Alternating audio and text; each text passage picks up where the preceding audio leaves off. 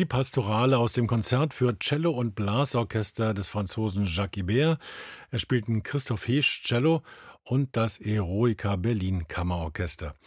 Die Leitung hatte der Gründer des Orchesters Jakob Lehmann, seines Zeichens nicht nur Dirigent, sondern auch Geiger mit viel Erfahrung in renommierten Originalklangensembles wie zum Beispiel der Anima Eterna Brügge. Heute Abend wird Jakob Lehmann zusammen mit dem Eroica Orchester und einer jungen Sängertruppe im Delphi in Berlin-Weißensee eine halbszenische Aufführung von Rossinis komischer Oper Die Italienerin in Algier präsentieren.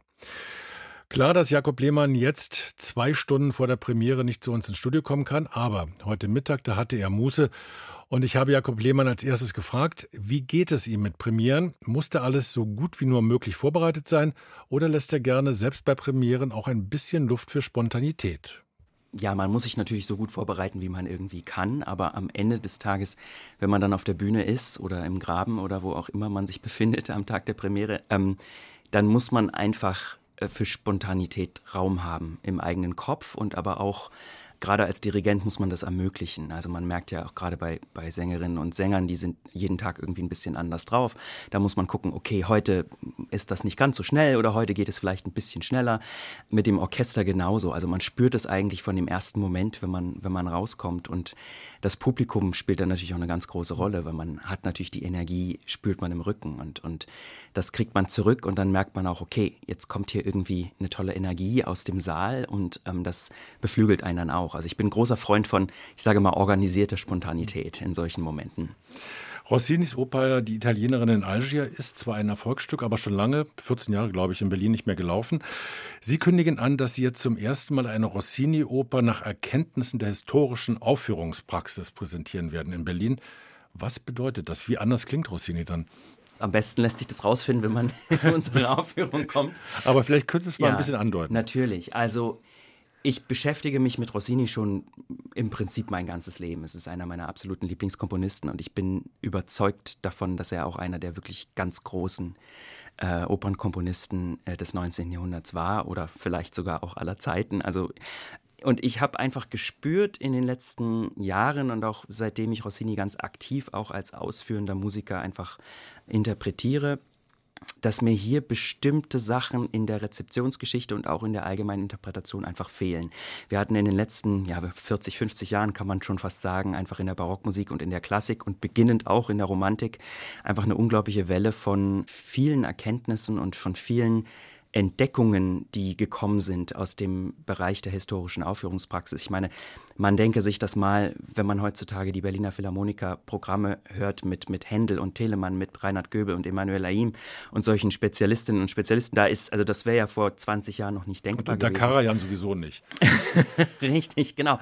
Und das zeigt ja auch, dass die Musik selbst, also nicht nur die Interpretation, sondern auch die Musik, die Qualität der Komposition anders wahrgenommen wird heutzutage. Und das ist ein, ja, ein Verdienst der Aufführungspraxis. Aber geben Sie doch mal ein Beispiel dafür, was Ihnen bei Rossini fehlt, oder was? Mir fehlt bei Rossini die Freiheit in der Behandlung, also der Singstimmen. Also es hat sich in den letzten Jahren so ein bisschen so ein metronomischer Rossini etabliert, natürlich aus dem besten Willen heraus, so original wie möglich äh, die Sachen aufzuführen. Aber für mich gibt es da noch sehr viel zu entdecken, gerade in Sachen der Verzierungslehre und der Kadenzen bei den Sängern. Wir wissen aus der Zeit, dass unglaublich große Freiheiten von den Sängern nicht nur erlaubt, sondern auch erwünscht waren, also dass der Sänger oder die Sängerin selbst einfach einen großen Anteil daran hatte, wie die Interpretation einer Arie oder eines Duetts oder auch selbst eines Rezitativs abläuft. Das ist der eine Punkt. Der andere Punkt ist ganz ja, maßgeblich auch der orchestrale Part, der, der mir persönlich sehr wichtig ist, weil Rossini immer so ein bisschen den Ruf hat oder Belcanto im Allgemeinen, ja, da geht es nur um den Gesang und das Orchester ist eigentlich zweitrangig, was ich absolut nicht so sehe, weil die Instrumentierung so brillant gemacht ist. Jede Stimmung und jede Situation und jede, ja, jede Singstimme und jeden, jeden Part einfach so gut unterstützt und unterstreicht. Und da weiß man einfach, in einer Mozart-Oper wird darauf unglaublich viel geachtet. Also einfach die Feinheit in der Artikulation, in den Streichern zum Beispiel. Oder Dinge wie, wie Bläsersoli, äh, die Balance von Blech und, und Pauken und so weiter und so fort. Und Rossini, der vielleicht irgendwie so 20 Jahre später ist in der Musikgeschichte, wird sozusagen immer noch so ein bisschen stiefmütterlich behandelt. Und ich glaube, gerade im orchestralen Bereich, wenn man ein Orchester hat, was wirklich versteht, welche Aufgabe es übernimmt in dieser Musik. Also eben nicht nur Nachschlagsachtel, sondern man präsentiert einfach die Welt, in der sich die Charaktere auf der Bühne bewegen. Dann habe ich eigentlich unglaublich große ja, Erfolge erzielen können, einfach auch bei Musikerinnen und Musikern, die mir dann sagen, wow, das ist unglaublich tolle Musik und ich spiele zwar nur Achtelnoten den ganzen Abend, aber mir macht das unglaublich viel Spaß. Und ich, ich denke, ich, ich, ich bin überzeugt, dass sich das auf das Publikum überträgt und man merkt, okay, da ziehen alle an einem Strang. Und gerade die Frage der Artikulation, die Frage der Balance ändert sich natürlich grundlegend, wenn man nach Maßgaben der historischen Aufführungspraxis musiziert. Und da haben Sie natürlich ein wunderbares eigenes Orchester, nämlich das 2015 von Ihnen gegründete Eroica Berlin Kammerorchester. Wie kam es zu dieser Gründung 2015? Das kam zu der Gründung als eine Art Experiment. Ich bin äh, mit einer guten Freundin von mir, Fiona Stevens, die jetzt ähm, Geschäftsführerin ist von Concerto Köln, wir haben zusammen viel gearbeitet in, in allen möglichen historischen Orchestern. Also ich als Konzertmeister. Als Geiger. Als Geiger, mhm. ganz genau, mit, mit Joss von Immerseel. Da habe ich viel gearbeitet mit Jordi Savall und, und eben im Bereich der Klassik und Romantik. Und ich habe unglaublich viel gelernt von diesen Leuten und unglaublich viel da mitgenommen und dann das Gefühl gehabt, okay, es bleibt aber alles in der Szene, in Anführungszeichen. Es bleibt alles bei den Spezialistinnen und Spezialisten. Und das stört mich oder hat mich gestört, stört mich immer noch so ein bisschen, weil ich mir so denke, eigentlich brauchen wir in Zukunft oder eigentlich auch jetzt im Hier und Jetzt ja, ausführende Musikerinnen und Musiker, die, egal welcher Stil ist, einfach stilistisch einfach passend und ja, historisch informiert spielen. Da bin ich also auch mit modernen von. Instrumenten. Auch, auch mit modernen Instrumenten. Und ich habe unglaublich gute Erfahrungen gesammelt mit Leuten, die vom modernen Instrumentarium mhm. herkommen, die unglaublich viel ähm, Offenheit und Experimentierfreudigkeit mitgebracht haben. Und das habe ich dann eben mit Fiona vor jetzt ja sieben Jahren schon einfach gesagt, wir probieren das jetzt einfach mal aus und machen eine Beethoven-Symphonie. Und so ist es entstanden, weil einfach der ja, das Feedback von den Mitspielenden war einfach so gut, dass ich dachte, so und jetzt machen wir hier weiter. Und so ist es so ein bisschen zum Selbstläufer geworden. Und, und Eroica deshalb, weil das die Eroica war, die Richtig, wir haben die Eroica als erstes äh, Stück aufgeführt und dieses Werk ist auch einfach so ein Dreh- und Angelpunkt der klassischen Symphonik oder der ich sage mal so, Symphonik des beginnenden 19. Jahrhunderts, was so viele Türen geöffnet hat, dass das einfach ein guter Titel ist, auch für unser Kernrepertoire sozusagen, um das, das zu Orchester setzt sich zusammen aus jungen Musikern, die alle in Berlin sind, oder? Ähm, zum größten Teil. Also es ging damals los einfach mit, ich sage mal so, Kommilitonen und Kommilitonen, die ich einfach gefragt habe, habt ihr Lust mitzumachen? Und dann hat man sich so ein paar Leute noch von außerhalb geholt, wo man das Gefühl hat, das passt gut. Und so hat sich das jetzt doch zu einem festen Kern, ein fester, aber flexibler Kern entwickelt und manche Leute kommen von außerhalb, weil viele sind nicht mehr in Berlin, kommen aber trotzdem gerne noch für unsere Projekte zurück. Und es ist natürlich pro Projekt dann immer so ein bisschen unterschiedlich, wer mitspielen kann und wer, wer frei ist. Ähm, und deswegen wird es immer so ein bisschen im Flux bleiben, aber der Geist ist immer der gleiche und das freut mich sehr, gerade wenn wir jetzt bei Rossini das erste Mal auch in den Opernbereich gehen. Also Vokalmusik selbst hat schon immer eine große Rolle gespielt für uns. Also schon ab dem ersten Konzert habe ich immer versucht, Musik zu machen mit Gesangsstimmen, Konzertarien. Wir haben Bach gemacht, wir haben äh, Beethoven A Perfido war im ersten Konzert gleich mit dabei. Wir haben Wesendonck-Lieder gemacht mit Leopold Braun und jetzt, aber das ist die erste wirkliche mhm. Oper, die wir machen und das ist mir sehr wichtig, einfach weil das ist eine komplett andere Art zu spielen und dort mit so einer flexiblen und, und enthusiastischen Gruppe einfach arbeiten zu können, ist ein großes Geschenk. Sie machen das ja halbszenisch, also nicht nur konzertant, die stehen da jetzt nicht an Pulten oder einfach so auf der Bühne, sondern spielen auch.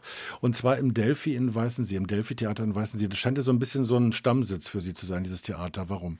Ganz genau. Das ist, also wir nennen es gerne unsere Heimatspielstätte, weil dort war das erste Konzert 2015 dort und wir haben von Anfang an von dem Team dort und vom Leiter Nikolaus Schneider eine unglaublich große ja, also ich kann nicht das nicht anders nennen als Wärme äh, bezeichnen. Also einfach eine, ein großes Interesse an unseren Projekten, großes Interesse daran, diese Art von Musik in dieser Art dort aufzuführen.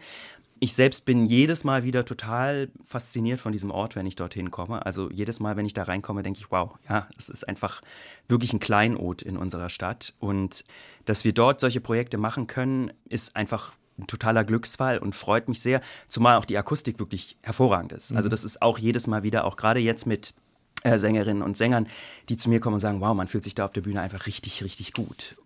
Die Handlung der Oper Italienerin in Algier ist ja eine ziemlich wilde und komplizierte Farce. Also Mustafa, der Bey von Algier, ist seiner Frau überdrüssig. Er möchte lieber eine vorige Italienerin zur Gattin.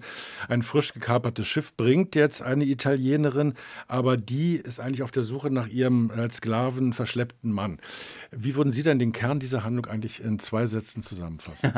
ja, das ist immer so die Gretchenfrage. Ne? Also ähm, worum geht's? Worum geht es? Es geht eigentlich um eine sehr starke Frauengestalt. Gestalt, Isabella, die, egal ob das jetzt in Algier spielt oder irgendwo sonst, es sind alles nur Platzhalter für die Grundbotschaft, ja, dass man so wie Mustafa mit seiner Frau umgeht, nicht miteinander umgehen sollte.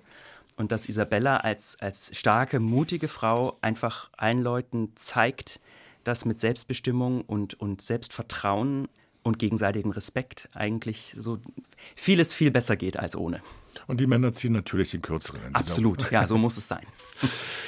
Sie und Ihr Orchester sind ja ohnehin ein guter Beweis dafür, dass junge Musiker mit viel Leidenschaft, mit einer Mission und neuen Ideen versuchen, die klassische Musik am Leben zu erhalten. Was ist da aus Ihrer Sicht derzeit besonders nötig? Besonders nötig ist vor allen Dingen das Teilen des eigenen Enthusiasmus und der eigenen Überzeugung mit dem Publikum. Wir können so viel über Musikvermittlung reden, wie wir wollen, wenn wir selbst nicht davon überzeugt sind und das lieben, was wir tun, dafür brennen, was wir tun, dann geht es schwer. Also ich glaube, das ist das Allerwichtigste, dass wir immer wieder zeigen, dem Publikum heute Abend zum Beispiel auch durch unsere Spielfreude, unsere Musizierfreude und unsere Überzeugung für dieses Repertoire und dieses Stück einfach beweisen, wir sind hier, weil wir selbst das auch gerne wollen und weil wir das teilen möchten mit einem Publikum. Und ich glaube, das ist die wichtigste Aufgabe, die wir haben. Für Rossini brennen heute Abend ist das zu erleben. Heute Abend die Premiere seiner Oper Die Italienerin in Algier im Delphi-Theater in Berlin-Weißensee mit Jakob Lehmann, einer jungen internationalen Sängerriege und dem Eroica Berlin Kammerorchester heute Abend 19 Uhr. Weitere Vorstellungen gibt es am Samstag um 19 Uhr und am Sonntag um 17 Uhr. Und damit ganz herzlichen Dank, Jakob Lehmann, für den Besuch heute hier bei uns auf RBB Kultur. Vielen Dank für die Einladung.